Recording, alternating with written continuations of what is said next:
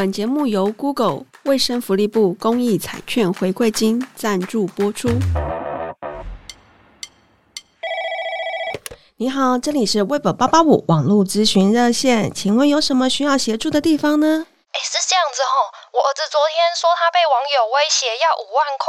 他说他之前跟一个网友聊天，后来两个人好像是在谈恋爱，说是网恋啊。那个女生好像年纪比我儿子还大哎，我看他们好像本来聊天都很正常，没想到后来就怂恿我儿子说要什么什么视讯性爱，他还真的就做了，没想到对方就截图威胁不给他钱，就要透过 IG 传给他朋友。哦，我儿子很紧张，真的会传出去，一直和对方用这个讯息谈，说没有办法一下拿出那么多钱，要去打工还是借钱分期付给他这样子，后来没办法哈，才跟我们说。我跟他爸听到，我也不知道怎么办呢。我们要付钱吗？付钱就就真的没事了吗？要不要报警？如果对方真的把这些照片都流出去怎么办？面对青春期的孩子，我们到底该怎么办？欢迎收听《青春怎么办》。嗨，大家好，我是石英。Hello，我是于婷。我们台湾在性私密影像外流这件事情，其实近年来的比例，好，或者说青少年的案件，其实是越来越多。那今天我们邀请到展翅的社工师林义妙来跟我们分享。大家好，我是义妙。讲到性私密影像啊，我在校园宣导的时候，也很常被家长们、老师们会问到一件事情，他们真的很不理解，为什么青少年会想要拍自己的身体呀、基本上，青少年会想要拍自己的身体有几个原因，一个是这个世代其实是一个网络的世代，那这群青少年其实他们从小就开始接触网络，而且习惯透过网络查询资料啊、拍照打卡上传啊，无聊的时候还可以跟网友一起玩游戏聊天，所以对很多青少年而言，网络其实隔着一个距离，他们觉得网友不会影响到我的现实生活，而且我可以掌握跟网友的关系和距离。好像以网络这个媒介为主的话，这个性私密影像风险就会提高很多。因为我也不是多久年代以前的人，所以其实我也不知道以前年代是不是自己会去拍裸照，然后交换，这样我不知道。可能有，但可能没有，或者是大家只是交换 A 片或者是什么。但是现在因为网络的关系，好像他要传播这件事情，或者说他想要讨论、要传达这件事情，他可以有更多可能性，然后甚至是以自己作为素材拿来讨论。他们就是因为他们每天都在接触网络，那有可能是在玩游戏的过程中，比如说他认识了一个网友，然后他们可能聊，然后最后。连接到 IG 或是脸书上，然后在聊天的过程，对方跟他们索取，然后他们传出去。我觉得现在他们可能也常在 IG 或是一些其他的社群软体上，常常看到大家拍一些稍微可能暴露一点的照片。那他们有一些青少年会觉得是一个展现自我的过程，或是他们会觉得说这好像是代表另一种亲密关系。在孩子来讲，青少年来讲，其实这是很自然的事情，也很习惯。只不过我觉得，在家长们常常都很不理解说，说他们都是陌生人嘛，啊，就叫你拍，你为什么就要拍？以及说，不是跟你讲过那么多次不要拍，为什么你还会拍？所以其实有时候家长不太理解说这件事情到底为什么会发生。因为我觉得在像我的年纪，我已经要五十岁了嘛。其实我们自己生长过程当中，我们难免会对身体有好奇，但是我们的确不会用这种记录的方式记录下来。可是，在我面临到孩子他们会这样做的时候，其实家长是很不能够去理解的耶。我也常常会。听到家长其实就很困惑，我真的都说过了不要拍，但为什么他们还是会拍呢？我们告诉孩子不要拍这件事情是比较好的答案吗？还是有其他的方式？是其实家长还是没有很理解这个问题。我觉得要先保持开放的态度去理解，还有倾听孩子到底怎么去看待这件事，不要急着告诉他说什么东西不行。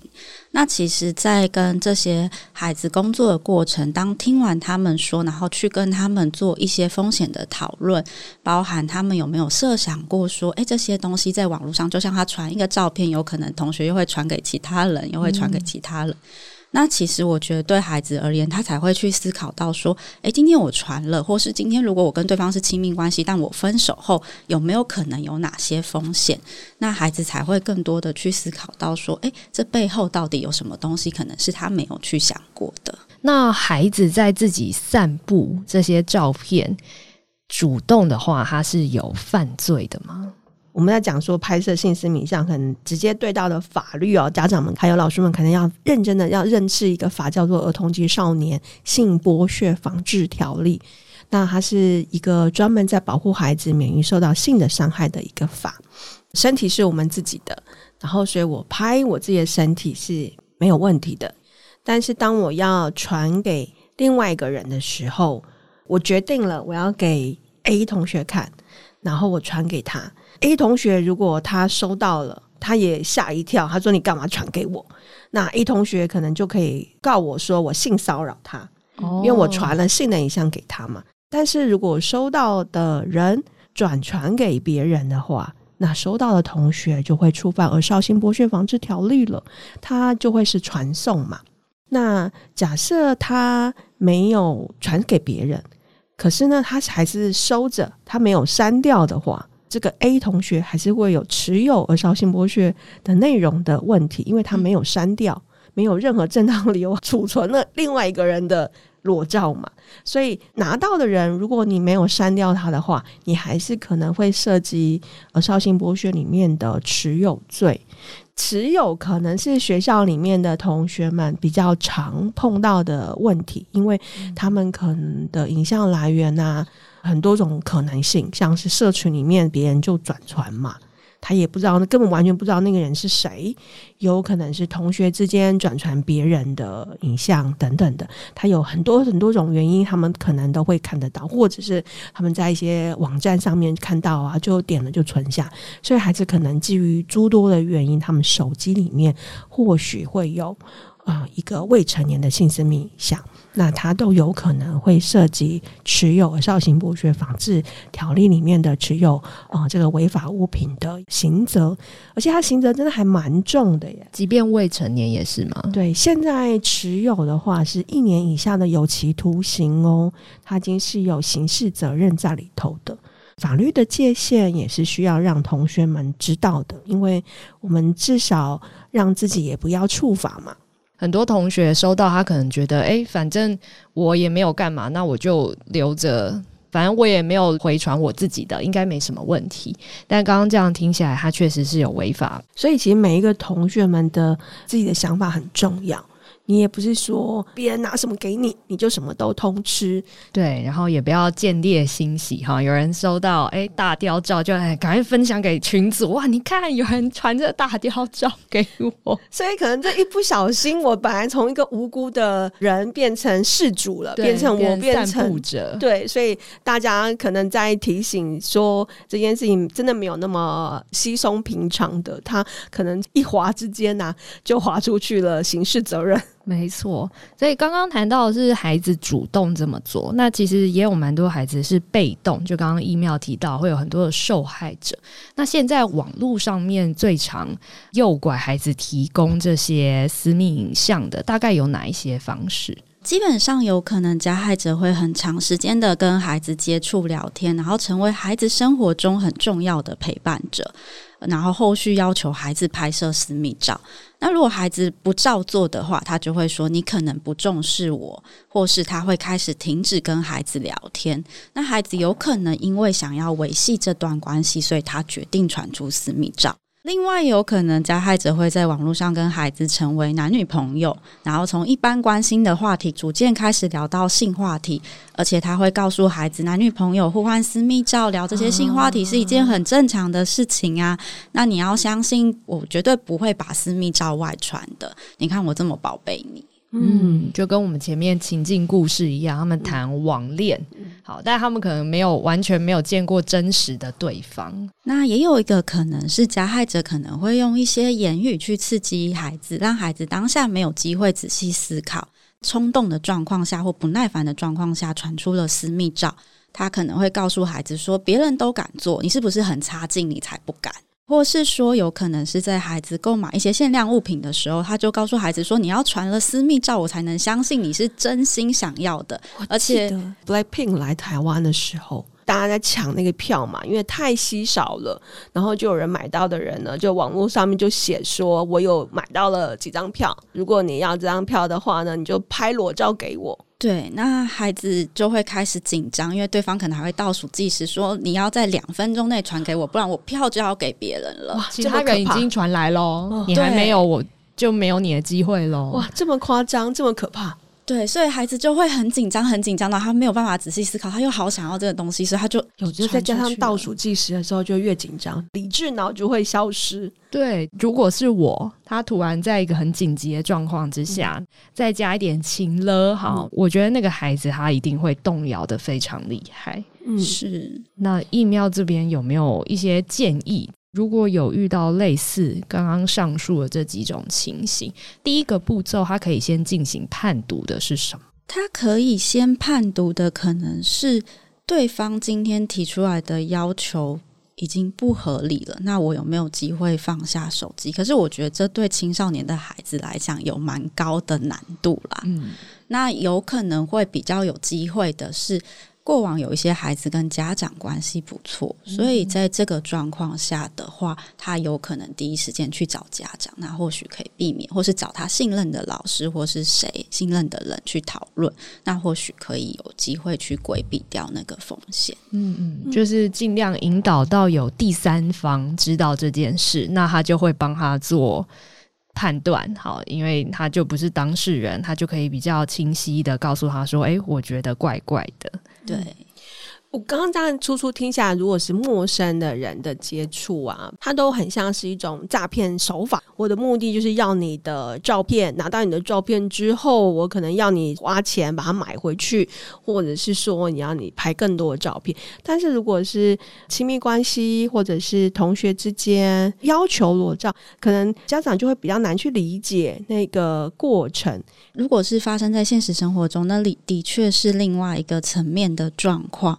对孩子来讲，就像家长，如果你回到青少年时期，你有一个很好关系的朋友，或是男朋友或女朋友，他们开始如你，开始跟你说：“诶，我们应该要一起去做这件事。”这件事明明又没什么大不了的。那即使孩子在当下觉得好像怪怪的，可是当下他会觉得这个人就在我前面，然后而且他是我最好的朋友，是我最信任的男朋友、女朋友，我到底要怎么去？拒绝他，我要怎么表达我的意见？我觉得对很多孩子来讲是很难的，就更别提有时候这些同学可能口中会，或是男女朋友口中会说出一些：“如果你不这样做，我就再也不要跟你当朋友了。嗯”我就要告诉同学们，你就是很没胆的人，我就要怎么样？那孩子其实就会开始很恐惧，觉得说。嗯，我这样会不会就没有朋友了？我在学校会不会变得很孤单？我会不会被霸凌？其实我觉得这对孩子来讲是一件很恐怖的事情。嗯，对。以家长的立场来讲，我觉得在成长的过程中，可以多让孩子有一些人际互动的机会。然后，另外是平常从小到大在成长的过程中，可以让孩子有多一点表达自己想法的机会，也让孩子是有选择跟。呃，拒绝的能力其实是一件可能在未来可以减少这些机会发生的可能性。拒绝的勇气其实是真的是很困难的一个课题耶。但我我觉得义妙刚刚有提出一个蛮好的方法，就是那个人际互动关系不是只有交换什么等价物品的时候才有那个价值。那这确实是我们的孩子在。当今这个时代比较少去培养的一个技能，那我觉得也很明显可以看出家长或者说大人们跟孩子们担心的事情是不一样的。好，孩子担心他的关系会被瓦解啊，自己的人际状况会变得很差。可是大人担心的是，你跟这个朋友交换的这些物件可能会被挪作他用这件事情。所以我觉得在不同的担心程度下面，我们好像会需要彼此理解。好，家长也会需要知道说孩子。真正担心的终点是这件事情。嗯，但相对的，这个事件结束之后，彼此也都会面临到一些新的压力。嗯，我在想说，也可以请义妙聊一聊，说其实呃，我们跟这么多的孩子工作嘛。在他们面临到不管他是因为怎样的关系，他的照片外流了，呃，这件事情对他们有哪些影响呢？或者是以及对他的家庭又有什么影响呢？我觉得那会回到，其实这些孩子可能他的环境是单纯的，他也没有经历过人的背叛，所以他们对这些关系是非常信任的。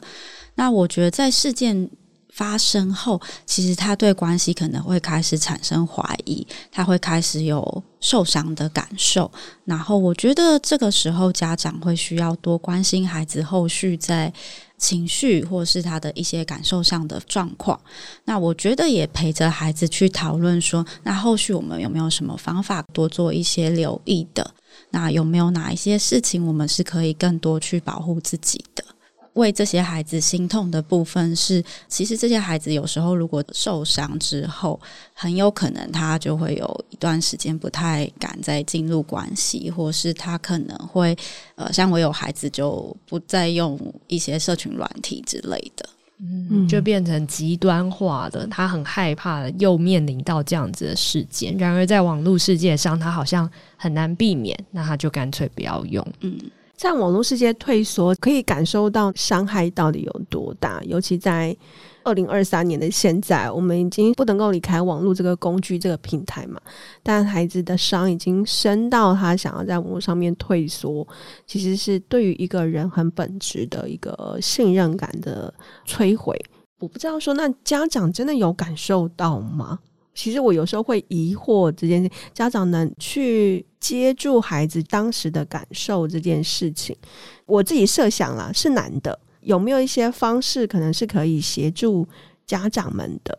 嗯、呃，我觉得在发生事情当下，家长有一件非常重要的事，因为是对所有家长来讲，我觉得当下一定都是很震惊的，然后也很惊吓的，也很害怕的。可是那些震惊、惊吓、害怕背后，其实是你很担心，你很爱你的孩子，嗯、你不希望他受到伤害。嗯、可是如果我们拿震惊、害怕的情绪去面对孩子，孩子也会。再一次的受到惊吓，所以我我觉得家长最需要先做的是，先让你自己的情绪可以平稳下来。当你的情绪平稳下来之后，再来看看孩子的状况，关心孩子到底发生了什么事。那我觉得对孩子而言，只要家长今天不是指责的态度，而是支持、理解的态度，对孩子来讲就好过非常多了。那如果孩子真的出现一些身心议题的话，其实是可以寻求一些医疗资源或是智商资源的协助。所以家长其实他自己心态上面的调整，其实也要费一番功夫。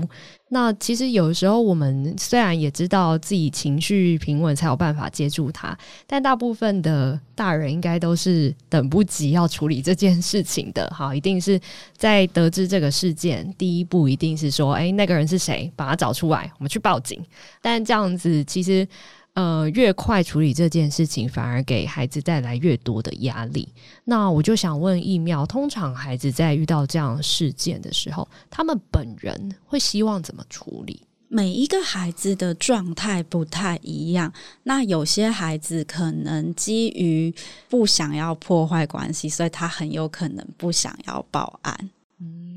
因为孩子可能会觉得是我把照片传出去的，所以他会有可能不想报案。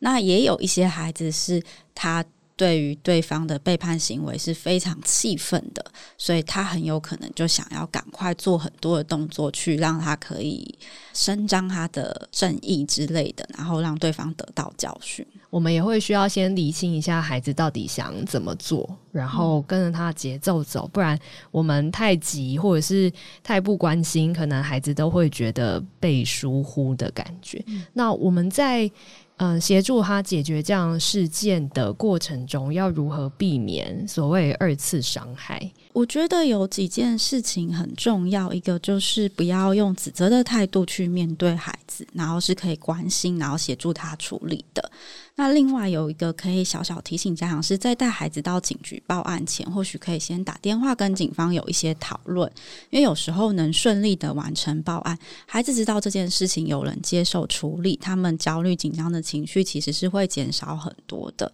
那另外一件事情是，事件处理完之后，将来管教孩子的时候，请不要一直提起之前发生的事情，而且用指责的态度来面对孩子。我觉得，如果家长会一直提起，可能家长也要重新检视一下自己是不是其实你那个担心跟焦虑还一直放在心里面。嗯，有个结一直没被打开。嗯，我也还是得很诚实的说，在这个过程当中，总是很难面面俱到，尤其是因为是性私密影像的问题，家长有的时候会很担心，说我去报案到底好不好？我报案会不会呃更多人知道了？或者是说我报案到底能不能够有很好的结果或正义，或者是到底后面要走多久？其实很多的家长是不理解的。我都会建议家长说，报案是一个最能够保护你孩子的做法，因为我们才能够有机会让司法单位去找到那个伤害你小孩的人，去扣押他里面所有的电脑资料档案，真的阻止说这个人不会再。没有机会再上传。那虽然没有办法解决一些事情，如果说很不幸的影像已经曾经被上传到网络上面的时候。大概没有办法，有人可以百分之百跟你保证说，可以把照片都拿掉，是有困难的。但至少此时此刻，我知道是谁，或者是有人正在威胁我的时候，我透过司法的呃保护我的权益，让警方可以去找到那个人，去扣押他里面资料，是很重要的。只是说在过程当中一些小细节，可能是可以帮助我们比较好的被对待。可能第一个是呃，除了向警方询问之外。我觉得各县市也有社会局嘛，然后也有家庭暴力性侵害防治中心、家防中心，有社工、有值班可以询问的。那当然，如果你呃家长们跟学校的关系还不错。可能可以选择跟学校的辅导室的老师们做一些讨论跟询问。各县市现在也还有辅导智商中心，那是可以协助的。还有很多的 NGO 团体，可能像是台湾展翅协会啊，其实也都有相关的一些资源。所以家长们可以善用这些资源去寻求协助。当你的孩子是碰到私密影像外流的时候，这个绝对是呃《少性剥削防治条例》的事件。所以在报案的时候，因为我们前面有谈到嘛，我们现在会碰到一些状况，它跟诈骗很像，所以有的时候啊，报案的时候会被认为说这是网络诈骗的一种行为，但是因为它后面衔接的。保护是不同的，所以家长们或老师们，请记得，如果是孩子未满十八岁的孩子，不管他可能现在十七岁、十七岁又十一个月都一样，只要他影像拍摄未满十八岁的时候，他其实都是《儿少性剥削防治条例》，这是一个特别法，所以他对于孩子的保护是更周全的。那因为他也会有衔接，像疫苗是社工，他就会协助的是当孩子跟家庭里面去。嗯、呃，走完整个司法流程，跟理解这件事情发生什么事情，以及说很重要的是，呃，衔接跟重整家庭里面的关系跟对话。所以我觉得后面有一串的衔接的呃系统是可以勾上的。所以我们需要先帮自己先建立好一个很清楚的概念是，是对，这是儿少性剥削防治条例，这是很严重罪，所以我要去报警。那我有哪些资源可以用？更能够接住孩子，有更多手可以一起帮孩子支撑住嘛？谢谢石英的补充，我觉得这些管道真的非常重要。我想这样的事件，很多的大人很担心的是，如果我报警，那这张照片是不是警察也都会看到？然后他是不是就会拿这张照片说：“这是你吗？”那我觉得这对孩子来说是非常。困扰而且有压力一件事情，因为他原先可能是传给他信任的爱人或者是朋友，可是现在最后变成好像社工也要看啊，谁也要看，我要咨询，我必须证明我真的有受到伤害嘛，所以我好像必须把我的截图，把我这些证据都传给大家看。但实际上在嗯协助孩子的过程，有会到这种程度吗？基本上在协助孩子的过程，当然到警局报案，可能一些相关证据会拿出来，但会提到说家长可以先跟警察沟通。是我觉得可以先一个是确认警察先事先做一些准备，那另外是一个是约好时间，可能可以比较确认当时派出所是比较没有其他人在的，减少被。很多人看到的机会，那另外一部分是后续辅导的时候，其实不会特别要孩子一直把照片拿出来，因为那个毕竟是他的。私密的照片，嗯、对，所以这样听起来，那个流程可能是说啊，我家长可以先打电话给派出所或者是警局，警局是否知道怎么去协助我的孩子了？那如果说此时的感受不好的话，可能也可以找各县市社会局家访联络，或者是你可以打一一三。其实一一三是个神奇的数字，可以打一一三跟社工讨论过啊，知道说怎样可以让我的孩子在报案的过程当中比较好。衔接到刚刚一妙谈到哦，我觉得这很重要诶，就是警局准备好了。他有适合的空间，然后适合的人在现场，在跟孩子做笔录的时候，至少可以让孩子是比较安心的。那接下来这个过程当中，一妙或许也可以跟家长们还有老师们谈一下，说简单来讲，呃，司法流程可能会有哪一些部分？因为其实很多家长是担心的，因为我不太知道说我报案之后会发生什么事情。基本上到派出所报案之后，那派出所的员警会把资料整理好之后，会请侦查队来帮忙做调查。那侦查队是处理刑事相关案件的，那他会开始做一些搜证跟了解。如果今天他有收证，因为有时候是发生在网络，他有找到。这个加害者的话，那他会把资料收集好，然后送到检察署，那会有检察官来负责。检察官负责之后，他有可能会找孩子来问话，然后了解一些状况。那之后案件会，如果证据充足的状况，会起诉嘛，就会到法院的部分。到法院的时候，法官会来做审理。那过程中，如果加害者有提出要和解的话，法院可能会问。呃，家长的意愿有没有想要和解这样子？嗯，我常常碰到家长问说：“我的小孩一定要去做笔录吗？我可以帮他做笔录吗？那我小孩子一定要出庭吗？我可以帮他出庭吗？”因为这是跟孩子相关的案件，所以基本上笔录当然还是出现来做是最好的。那出庭的部分会分几个部分，因为。如果今天检察官是希望孩子当证人的身份，也就是他是要了解案情，那因为孩子是最了解事件情经过，所以他可能就一定要出庭作证。但如果今天法官他只是想要了解家长对这件事情的态度，或是孩子家长有没有意见要表达的话，那确实这个状况，法官会说可以出庭，或是可以选择不要出庭。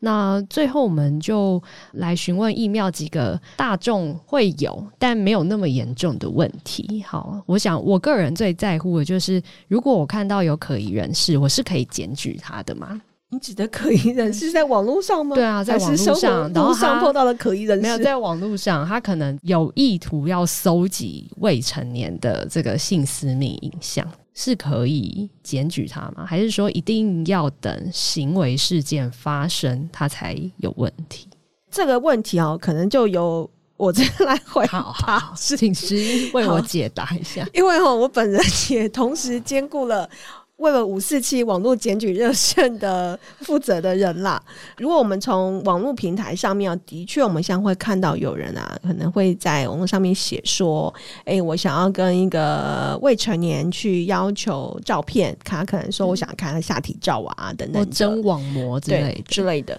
那假设如果说他有很明确的写出来说他的对象是未成年的话。那以及说很明确的是跟性有关的话，它是可以被检举的。因为这个行为其实，在《儿少性剥削防治条例》是可以被处理的，是因为它是一个要引诱未成年人去进行这个件事情嘛，所以它跟诱拐在《儿少性剥削防治条例》是有处理的。这边要提醒，有些青少年就写写看嘛，好像没什么关系嘛，他可能在做性探索，或者他好奇，他可能自己写了，也有可能会让自己有触犯的可能性。是因为他可能会让别人拍摄了性私密影像，所以是有这个疑虑的。那通常不管是平台本身啦，至少检举是可以删掉这个内容的，减少一些人看到。了解，好，所以它确实跟法律还是有关。然后，如果它是一个公开，它有要征求这样子的性私密影像的话，那大家是可以来检举他的。嗯、那很多大人们可能也很害怕自己被检举，比如说他分享了自己孩子婴儿时期的照片，这样子有没有违法？大灾问哈。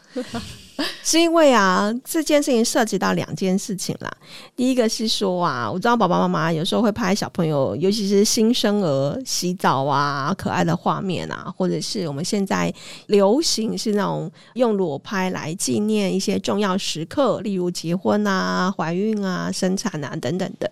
这些虽然我没有意图要伤害孩子，但的确我的拍摄行为会符合我在拍摄一个未成年的性影像。因为儿少性剥削条例里面是谈到的是儿少的性影像嘛，它也会牵涉到一个很重要的是孩子的隐私、隐私权这件事情，在儿童及少年福利及权益保障法里面其实有特别处于这一块。那因为孩子即便他。不会说话，那这是他的身体呀、啊。我们家长也没有办法决定说，我可以把他的照片跟放在网络上面嘛。这件事情上面发散出来几种可能性：一种是家长想要跟朋友们分享，所以他就放在网络社群上面。当你公开之后，你就不知道谁会看到他。你的亲朋好友看到他，会说：“哇，好可爱啊！”但是路人甲看到他，跟路人乙看到他就不尽然。如果今天在网络上面看到有个人是对孩子有性意图的人，他就觉得如获珍宝啊。家长可能就要去想想，说你可以接受你的孩子的照片放到网络上面，而有人对着你的孩子的照片意淫，甚至有其他的呃猥亵的一些行为出现吗？那这是你愿意的吗？如果你会觉得有点担心的话，其实这些照片就不要放到网络上面，因为它会有这些风险。但是我也要提另外一个很可怕的状况，因为网络世界它没有国界。看到一些状况是家长拍了自己的孩子的性私密影像之后，他拿在网络上面跟别人分享去贩售的。我要是强调，这是全世界都是很严重的犯罪行为。最核心的是拍摄孩子的身体这件事情，我们都不是孩子本人，孩子都有他的自主意志，不管他在哪个年龄层。所以尊重跟保护孩子的立场，我会建议家长啦，选择纪念的方式有很多种。那你不尽然，呃，一定要透过影像的方式去拍摄下来，因为当影像拍摄下来，其实你都没有办法保证它不会被外流。还有一个补充，社群平台现在很多其实也都不太希望你可以放这些影像在网络上面了，所以你有可能你的照片放到 Facebook 或者是 Instagram 之后，你会发现被检举，平台检举你。对，贴文会被下架。对，那这个不是说你的孩子照片是什么猥亵，不是，是因为其实这是基于保护你的孩子的状态，因为平台也不希望你的孩子的影像因为放到公开的平台上面，以至于后续有一些不好的效应发生。嗯嗯，所以其实即便你已经设为，比如说是不公开，只有朋友可以看，它还是有一定的风险在。所以我们还是鼓励大家，如果你觉得你的孩子很可爱。我们应该就是让关心他的人，好，我们可以实体的见到孩子本人，好，那孩子的反应你就会知道说，哎，他要不要给你看，他要不要给你抱，好，那就不会说，哎，在网络上透过这些影像，我们好像一知半解。那孩子在未来，我有听过很多案例，是孩子长大之后，他很不满意爸妈在小时候的时候一直放他的照片。好，所以为了避免孩子未来他有这样子的疑虑或者是不开心，那我觉得事前保护好他的各种私密影像都是很重要的。那我们最后请义妙也跟我们分享一下，在性私密影像的事件上，大人们或者说青少年本人还有没有其他需要注意的地方？在大人的部分，我觉得。平时可以多关心孩子的状况，然后可以留意孩子的状况。那如果发现孩子其实有一些与平时不同的情绪、举动或表现的时候，可以多加留意和关心。像是可能情绪起伏比较大啊，开始失眠呐，或是孩子会想要开始瞒着家长偷偷行动啊，躲着用手机啊，或是整天都在讲电话，或是他可能过往可以很关心、认真去做的事，现在是没有办法专注完成的。那家长我觉得。可以先以关心和理解的角度去接触孩子，那不要带着任何预设的立场，可以告诉孩子你这段时间观察到的异常，然后你很想了解孩子发生了什么事情。那听到孩子陈述事件的时候，也以稳定和接纳的情绪去跟孩子讨论后续可以怎么样陪伴，还有协助他们。那当家长，如果您真的就是孩子抛出来的问题，你不知道怎么办，是可以寻求协助的。嗯青少年本人的话，就是我知道现在的世代使用网络是一件非常普及，而且所有人都在用。我不用，好像就落伍落伍了，我就跟不上时代接轨了。但是网络的确也有蛮多风险的，所以也鼓励孩子们在使用网络的过程中，也可以多留意一些使用上的风险。因为我也会跟我的学生说，在现实生活中，你不会突然脱光。在大马路上走来走去，那在网络上，你也不会需要马上传出这些照片，所以在执行之前，你都可以思考一下：我接下来在网络上做这件事情，我在现实生活中会不会马上这样做？如果不会，在现实生活中我会想一想，那在网络上是不是我们也要想一想呢？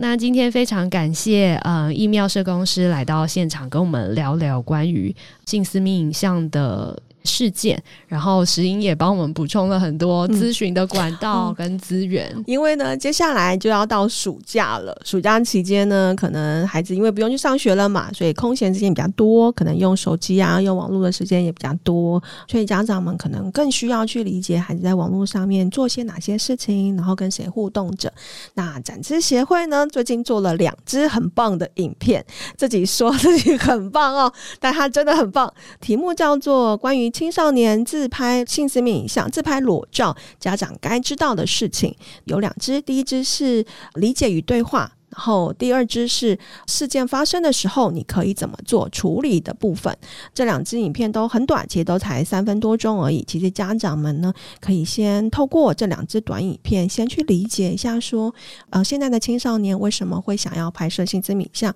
以及呢，我在预防上面我可以做哪些事情，跟孩子进行讨论。讨论上面有哪些小技巧是可以做的，哪些事情是要避开的。那以及如果真的很不幸的，你的孩子已经拍了照片，已经传出去的话，那还有哪些的做法跟资源是可以协助你的？那怎么找到这两支影片呢？请上展翅协会的 YouTube 频道，你就可以看到这两支影片了。太好了，这样家长就会理解现在孩子到底面临的网络风险有哪一些。那当然，最后我们也要提醒同学，不是说你不拍、你不传这些私密影像就不会有问题。如果你收到了，你下载了，如果你还转传到其他群组，说“嘿，有人传裸照给我”，你一样会犯罪。所以大家还是要注意这些性私密影像。如果是你很至亲好友传给你，那你应该要负起责任，提醒他：诶，在网。网络上传播这些影像是危险的。或许今天这也是一个可以跟家人一起开启这个话题的第一步。那今天非常谢谢疫苗来跟我们分享，也谢谢您的收听。然后，如果你对于性私密影像有任何问题，哈，或者说你想要检举，哈，都欢迎找到展翅。刚刚石英也说的很好，我们就可以找家人一起来听这一集，那它就会是很好的开启预防的一个话题。那我们了解之后，自然在网络上遇到这个事件发生。就不会那么紧张，也不会这么冲动，做下一个难以挽回的决定。好，所以如果你对于今天这集有任何的想法或疑问，都欢迎留言告诉我们。那如果你对于网络议题有好奇，也想要咨询，都可以到脸书搜寻 Web 八八五咨询我们哦，或者你可以下滑节目资讯栏，就可以找到网站连接。感谢你的收听，我们下次见，拜拜拜。